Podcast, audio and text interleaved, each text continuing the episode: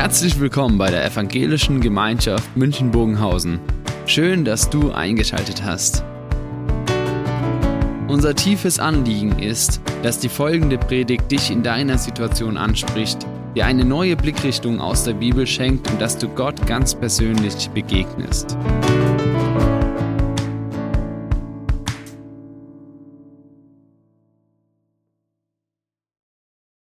Liebe Gemeinde, wahre Gerechtigkeit. Wir sprechen heute über einen Text aus Matthäus 5, die Verse 17 bis 20. Aber zunächst will ich so einem Brauch nachkommen, den wir bei uns in der Gemeinde bei Predigten schon seit einiger Zeit haben, nämlich, dass wir am Anfang einer Predigt kurz einmal den Textzusammenhang erklären und einen Überblick geben, damit unser Verständnis etwas angeregt wird. Ich mag solche Einleitungen, weil ich mag gerne so Systematik und darum mache ich das jetzt auch. Die Absicht des Matthäusevangeliums ist es doch, äh, Jesus als den Messias des Wortes und den Messias der Tat zu zeigen, der vom Vater, also von Gott selbst legitimiert wurde. Fünf große Reden gliedern das Evangelium. Und zwar nach Themen. Zunächst ist da die Bergpredigt, die Kapitel 5 bis 7. Dann gibt es zweitens die Aussendungsrede im Kapitel 10, die Gleichnisrede im Kapitel 13, die Gemeinderegeln im Kapitel 18 und schließlich fünftens die Doppelrede über die Pharisäer und über die letzten Dinge in den Kapiteln 23 bis 25. Und darin in dieser Lehre erweist sich eben Jesus auch als Lehrer. Und unser Text ist eingebettet in den, in den Beginn der Bergpredigt. Unmittelbar bevor Jesus auf den Berg ging, um die Bergpredigt zu halten, da wird im Kapitel 4 berichtet, dass Jesus durch ganz Galiläa zog und dort lehrte. Er lehrte in den Synagogen, er verkündete die Freudenbotschaft vom Reich Gottes. Außerdem heilte er, so wie es da steht, allerlei Arten von Gebrechen, Krankheiten und Leid. Aber das allerbestimmendste Thema in Galiläa und in der darauffolgenden Predigt war immer das Reich Gottes. Wie beginnt die Bergpredigt? Sie beginnt mit den Glückseligpreisungen. Vom Gesetz ist da zunächst überhaupt nicht die Rede. Sie, die Bergpredigt, repräsentiert die Lehre Jesu im generellen Sinn und im grundsätzlichen. Und speziell unser heutiger Text, der bildet den Rahmen der Rede, die Jesus äh, äh, gemacht hat, um die Torah zu erfüllen. Jesus ist gekommen, um die Torah zu erfüllen. Und daraus erwächst dann seine Forderung nach der besseren Gerechtigkeit.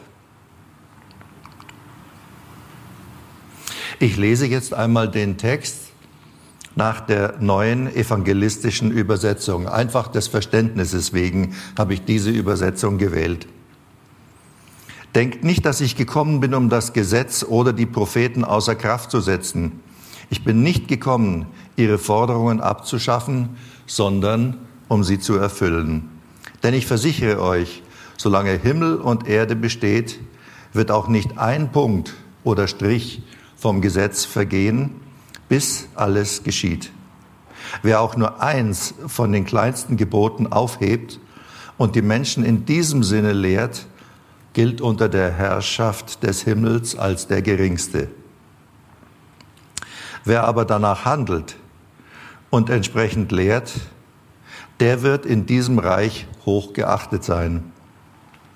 Ich sage euch, wenn es um eure Gerechtigkeit nicht viel besser bestellt ist als bei den Gesetzeslehrern und Pharisäern, werdet ihr nie in das Reich kommen, in dem der Himmel regiert. Als ich das gelesen habe, habe ich mir gedacht, buh, äh, das ist ganz schön fordernd, ganz schön provokativ Und irgendwie klingt das auch so super fromm. Und man kann sich da so richtig schön fromm theologisch dran auslassen. Weil Jesus da einfach kein Bild dazu gibt. Wir sind es ja gewohnt, dass er so eine bildhafte Rede hat. Aber wie kann man jetzt da konkret werden? Wir sprechen zunächst einmal über Begriffe, die da drin vorkommen und die Verständnisse. Gesetz, Gebot, Gerechtigkeit, das sind hier die Kernbegriffe. Und es ist völlig klar, wenn es um Gerechtigkeit geht, dann muss es auch Regeln geben, an denen sich die Gerechtigkeit ausrichtet. Und je mehr Regeln es gibt, umso mehr müssen sie auch vor Irrtum, vor Missbrauch und vor Fehlinterpretation geschützt werden, damit alle Menschen, die unter den Regeln, nämlich unter dem Gesetz stehen, auch gleich, sprich gerecht behandelt werden. Und die jüdische Religion hat nicht nur ein hochdifferenziertes Gesetzes- und Regelwerk, sondern auch eine dazugehörige personelle Infrastruktur, um es auszulegen. Dazu gehörten die Propheten, die Richter, die Gesetzeslehrer, ist gleich die Schriftgelehrten, aber dazu gehörten auch Menschen, denen es darum ging, diese Gesetze ins praktische Leben zu übertragen und sie zu leben. Das waren Menschen, die den Schulen der Sadduzäer und der Pharisäer angehörten. Das Gesetz des Mose wie es in der Torah verfasst ist, war eben nicht nur ein geistliches Gesetz und nicht nur ein geistliches Gebot, sondern gleichzeitig auch das weltliche Gesetz.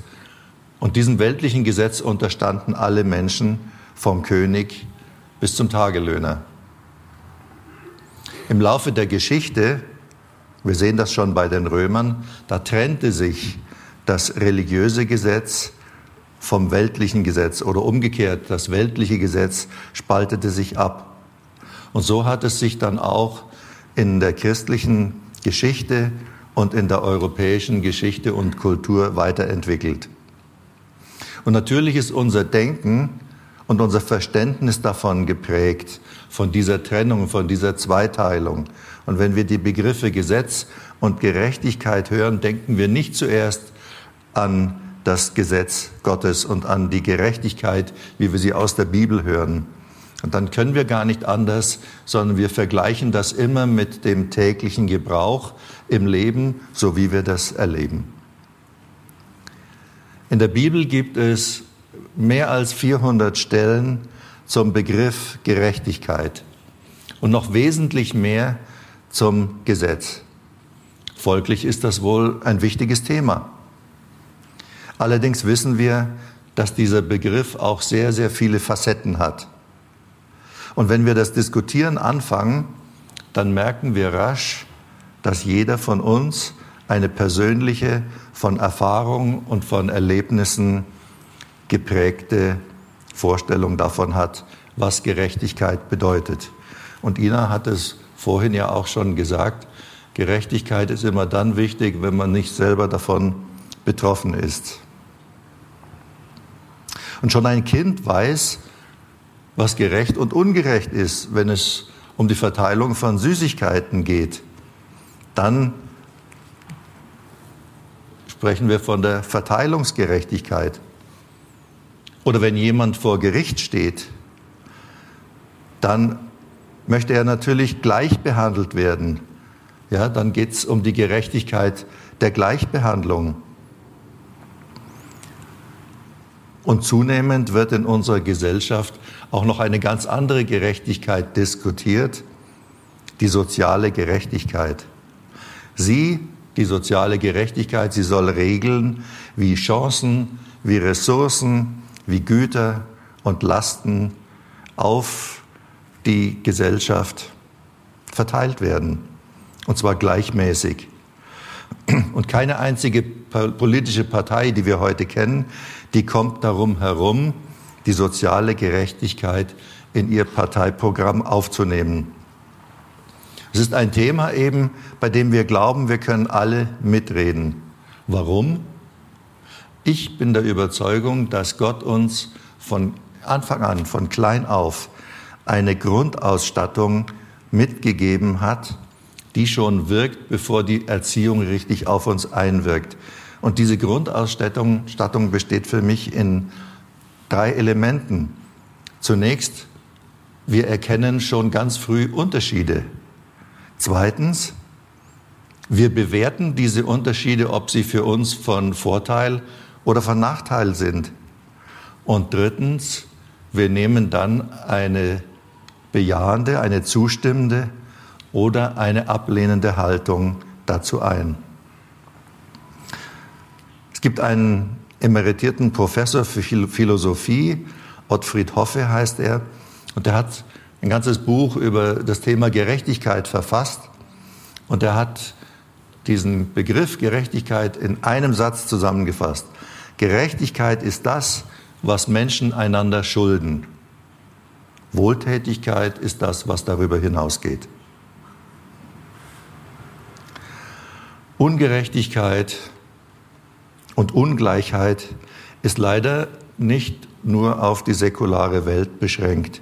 Sie kann auch, und wir wissen das aus der Apostelgeschichte, und sie kam auch immer wieder in christlichen Gemeinden vor, von Anfang an, leider. Und Ungerechtigkeit fällt meistens den Benachteiligten zuerst auf, selten den Bevorzugten. Es ist eben schöner, ein Gewinner zu sein, als ein Verlierer. Und jetzt kommt auch noch Jesus und spricht über das Gesetz und über die Gerechtigkeit. Dabei setzt er bei seinen Hörern etwas voraus, nämlich, dass jeder genau versteht, was darunter gemeint ist. Denn er gibt keine Begriffs äh, Begriffserklärung, weder davor noch danach.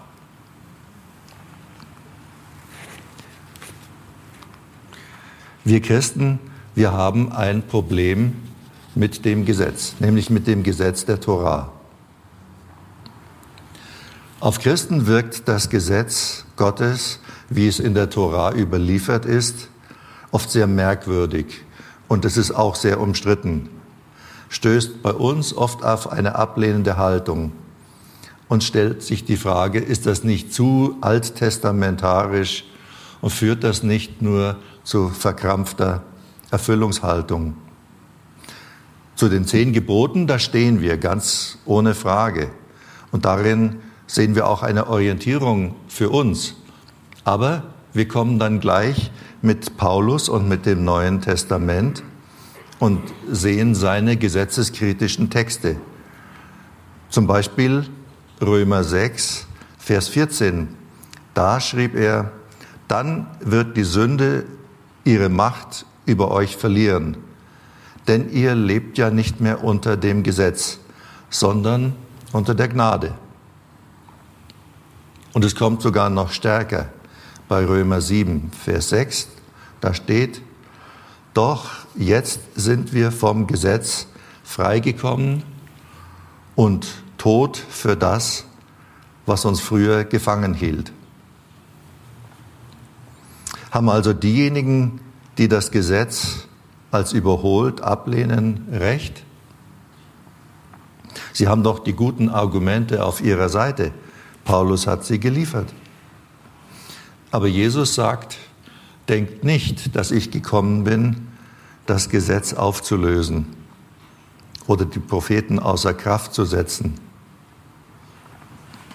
Ich bin nicht gekommen, ihre Forderungen abzuschaffen, sondern um sie zu erfüllen.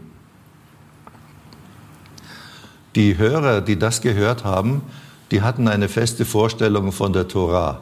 Die Tora wird immer in der Synagoge gelehrt bis auf den heutigen Tag. Und für die war klar, was Gesetz und Gerechtigkeit in diesem Sinne bedeutet.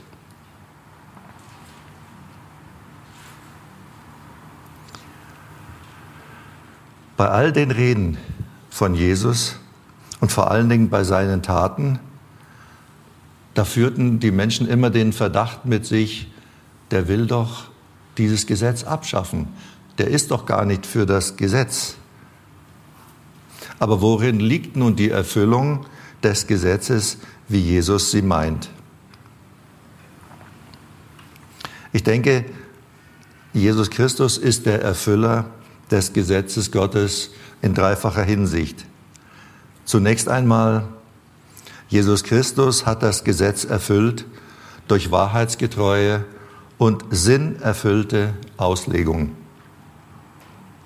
Was bedeutet das? Zur Beantwortung dieser These äh, lesen wir in Lukas 24 eine Begebenheit und äh, sie fand in Emmaus statt nach der Auferstehung Jesu. Und Jesus begegnet ja zuerst diesen beiden Jüngern und dann der ganzen Gemeinschaft von Jüngern, die dort versammelt waren. Und Jesus bricht mit den Jüngern das Brot und erklärt ihnen die Schrift. Nun ist in Erfüllung gegangen, was ich euch gesagt habe, als ich noch bei euch war. Alles, was im Gesetz des Mose, in den Propheten und Psalmen über mich geschrieben steht, musste sich erfüllen. Und dann heißt es, dann öffnete er ihnen die Augen für die Schrift und half ihnen, sie zu verstehen. Die Wahrhaftigkeit seiner Auslegung die bestand darin, dass er sie mit seinem Leben, mit seiner Existenz, mit seinen Handlungen bis zuletzt authentisch äh, sich daran gehalten hat, an das Gesetz und es authentisch auch gelebt hat und nicht nur selektiv einige bestimmte Gesetze und andere ausgelassen. Und er hat es auch nicht nur gepredigt, sondern er hat es gelebt. Und zweitens, Jesus Christus hat das Gesetz erfüllt durch sein persönliches Opfer. Denken wir an äh, Jesaja 53. Dort wird ja vorweggenommen, dass einer kommen wird, der die Schuld auf uns nehmen wird. Es ist Christus, der dann kommt, der unschuldig und stellvertretend die Strafe getragen hat. Er hat sie getragen, damit wir Frieden haben. Er hat das Schuldopfer getragen, so wie das in Jesaja 53 steht. Und dazu will ich auch noch äh, ein paar Verse aus, auch aus dem Matthäusevangelium, nämlich aus dem Kapitel 26 nehmen. Diese berühmte Begebenheit im Garten Gethsemane, wo also Petrus ein Schwert äh, nimmt und den Lauf der Geschichte aufhalten will, indem er einen Soldaten des hohen Priesters aufhalten will und ihm ein Ohr abschlägt. Und daraufhin sagt Jesus zu Petrus, steck dein Schwert weg. Denn alle, die zum Schwert greifen, werden auch durchs Schwert umkommen. Meinst du nicht, dass ich meinen Vater um Hilfe bitten könnte und er mir sofort mehr als zwölf Legionen Engeln, Engel äh, zur Verfügung stellen würde.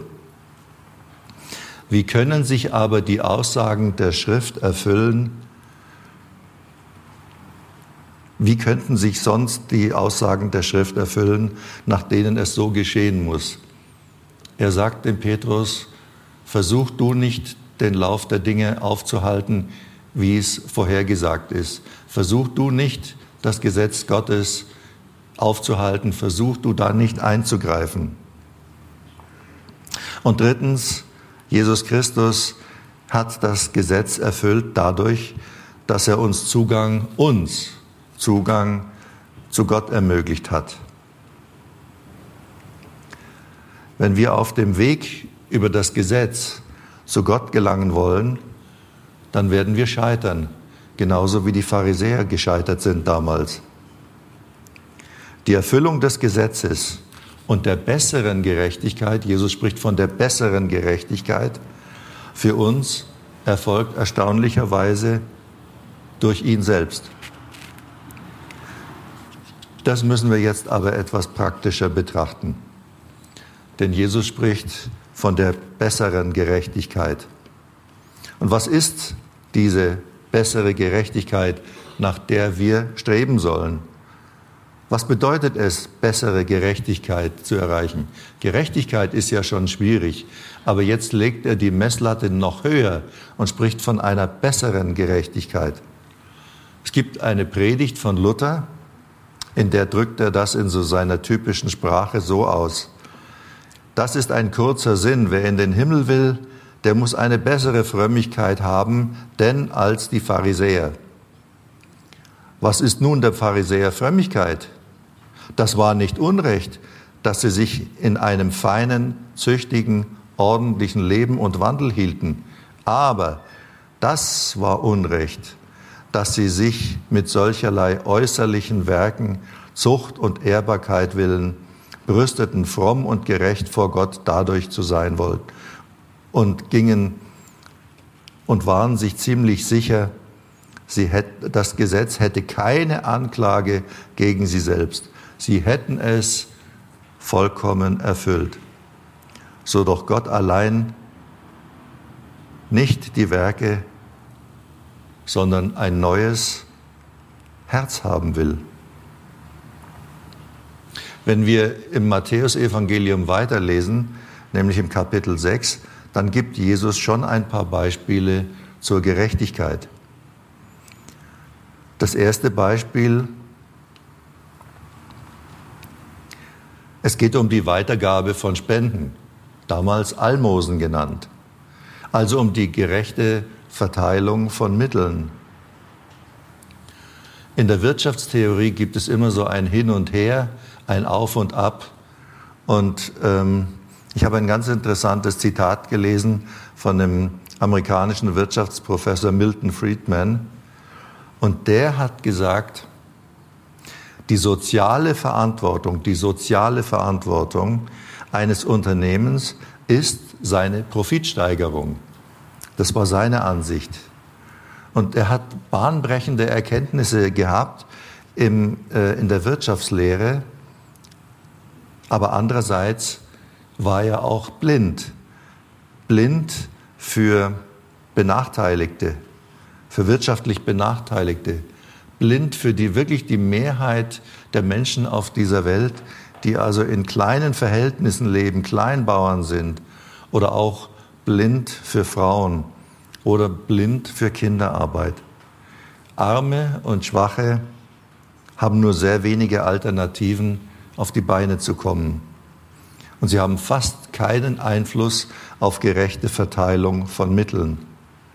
Und hier ist unsere Aufgabe, als Christen, wenn wir in die Welt hinausgehen, wenn wir in unsere Gemeinde gehen, wenn wir uns politisch oder wie auch immer beteiligen wollen.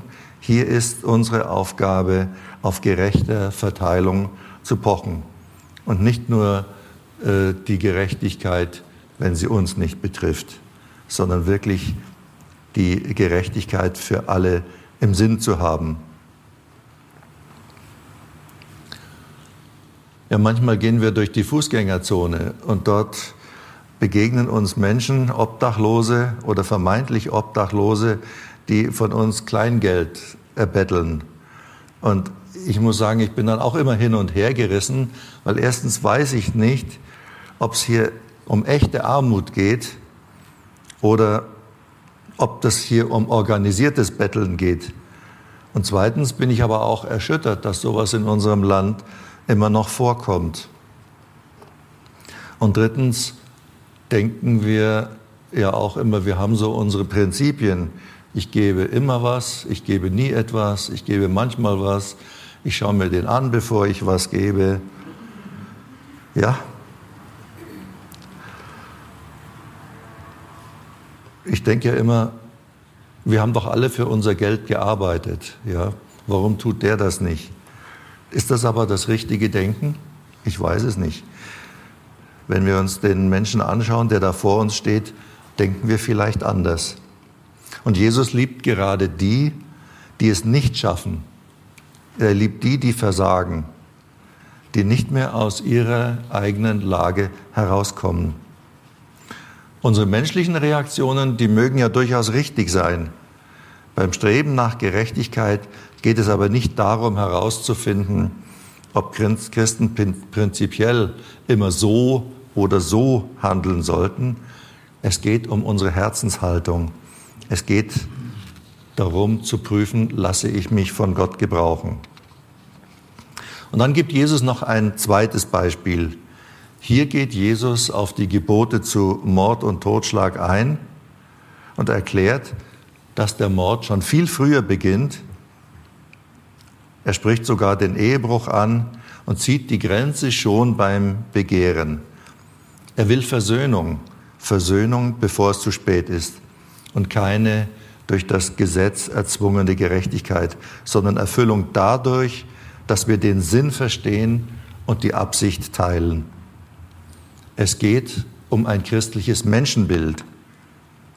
Gerechtigkeit kann natürlich nicht nur auf rein materielle Basis gestellt werden. Und dann, wenn die materielle Basis in Ordnung ist, dann ist auch die Welt gerecht. Ich muss da immer an den Spruch von Bert Brecht denken, der gesagt hat, erst kommt das Fressen und dann kommt die Moral. Aber ich weiß nicht, ob es wirklich so ist. Für mich geht es um ein christliches Menschenbild, nämlich das gewährleistet, dass wir Achtung haben, Achtung vor dem Leben, Achtung vor den Rechten und der Persönlichkeit des Nächsten, mit dem wir es zu tun haben. Gerechtigkeit kommt ja nicht von alleine und sie fällt uns auch nicht in den Schoß. Es hat immer was mit Verantwortung zu tun und mit Einsatz. Bessere Gerechtigkeit ist etwas, was man aktiv beeinflussen kann und was man aktiv tun sollte. Sie bestimmt das Wesen der christlichen Existenz.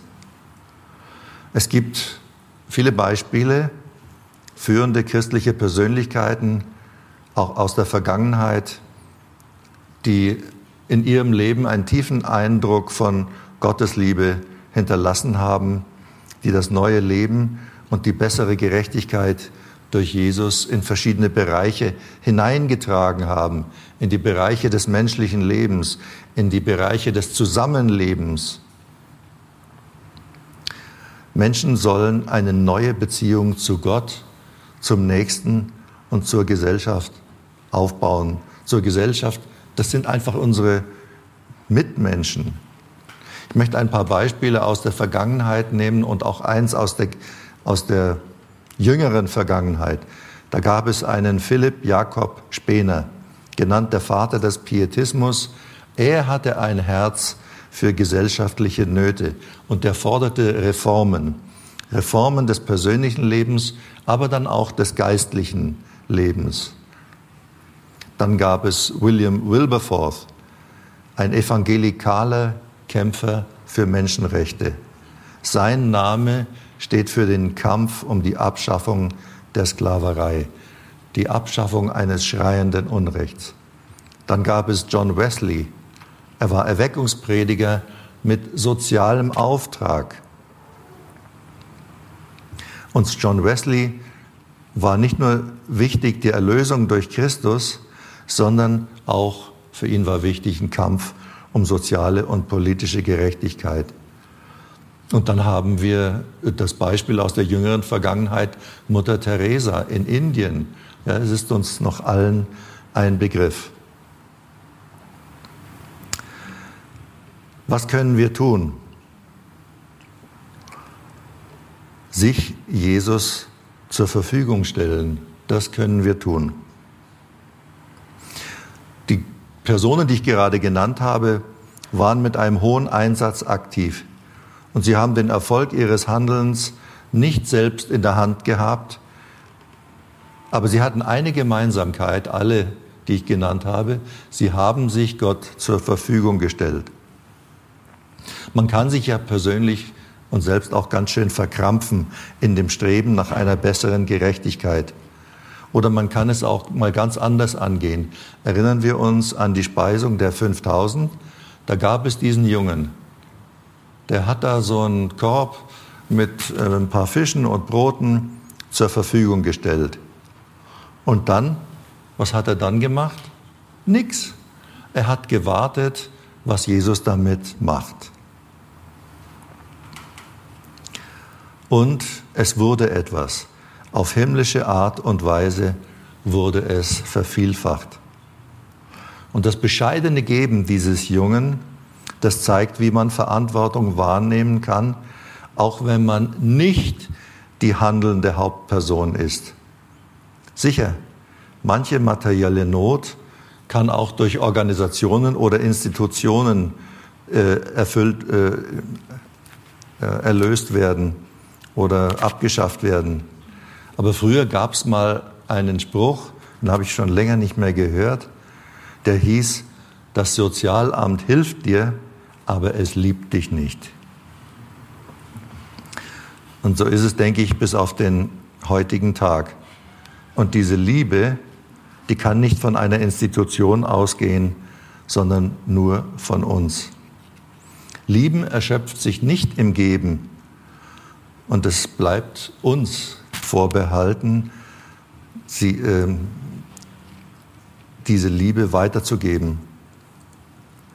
Und wir stellen uns dann auch die Frage, ob wir bereit sind, Menschen in Not zu begegnen, uns für Menschen berührbar zu machen. Was meint das?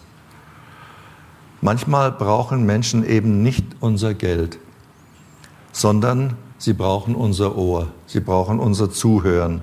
Manchmal brauchen Menschen, besonders Mütter, jemanden, der mal zeitweise ihre Kinder in Obhut nimmt, sie betreut.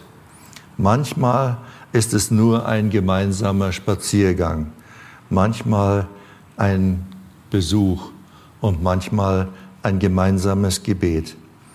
Oft liegt nämlich die Not nicht im finanziellen Bereich. Und wenn wir bereit sind, unsere Gaben Jesus zur Verfügung zu stellen, dann wird er wirken. Dann wird er für uns eine bessere Gerechtigkeit daraus entstehen lassen. Aber wir, unser Geben ist ja manchmal an Bedingungen geknüpft. Ich kann mich erinnern an Beispiele aus unserem Gemeinschaftsverband oder aus unserer Gemeinde.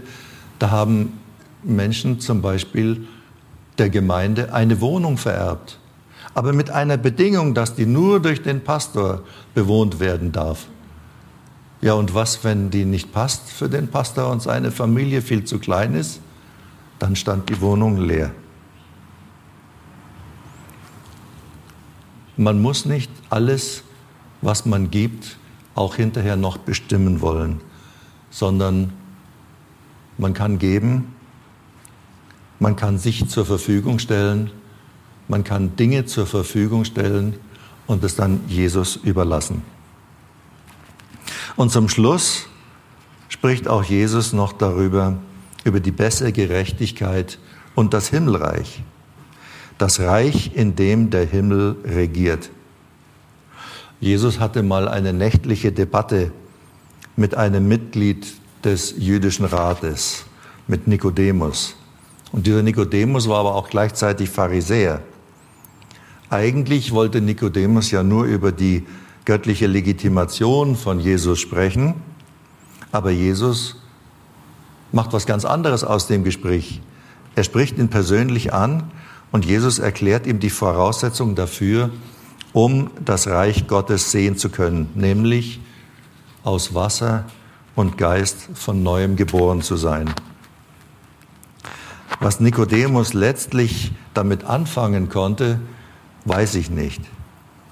Aber es geht nicht um die Erfüllung des Gesetzes im Buchstabensinne, sondern um Erneuerung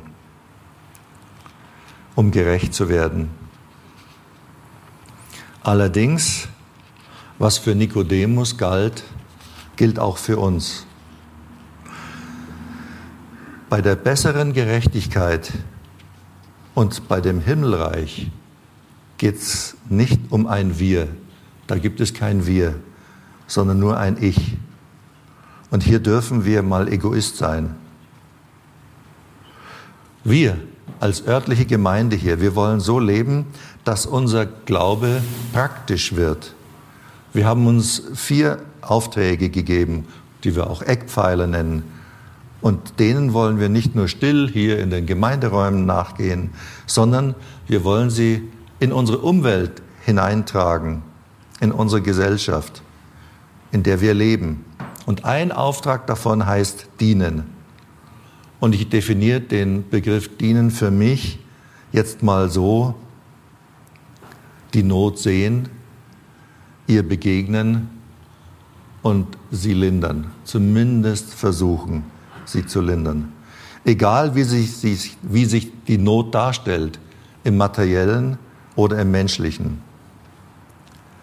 Das können wir als Gemeinde, aber die Gemeinde besteht aus uns, aus uns Einzelpersonen. Und wenn wir Einzelpersonen das nicht tun, dann wird es halt nichts mit dem Auftrag des Dienens. Wenn wir den helfenden und den eingreifenden Jesus betrachten, dann sehen wir, dass es um mehr geht, als menschlich oder weltlich zu helfen. Vielmehr geht es darum, Gottes Gerechtigkeit und Gottes Liebe und Jesu Liebe weiterzutragen, wie er sagt, wie im Himmel, so auf Erden. Amen.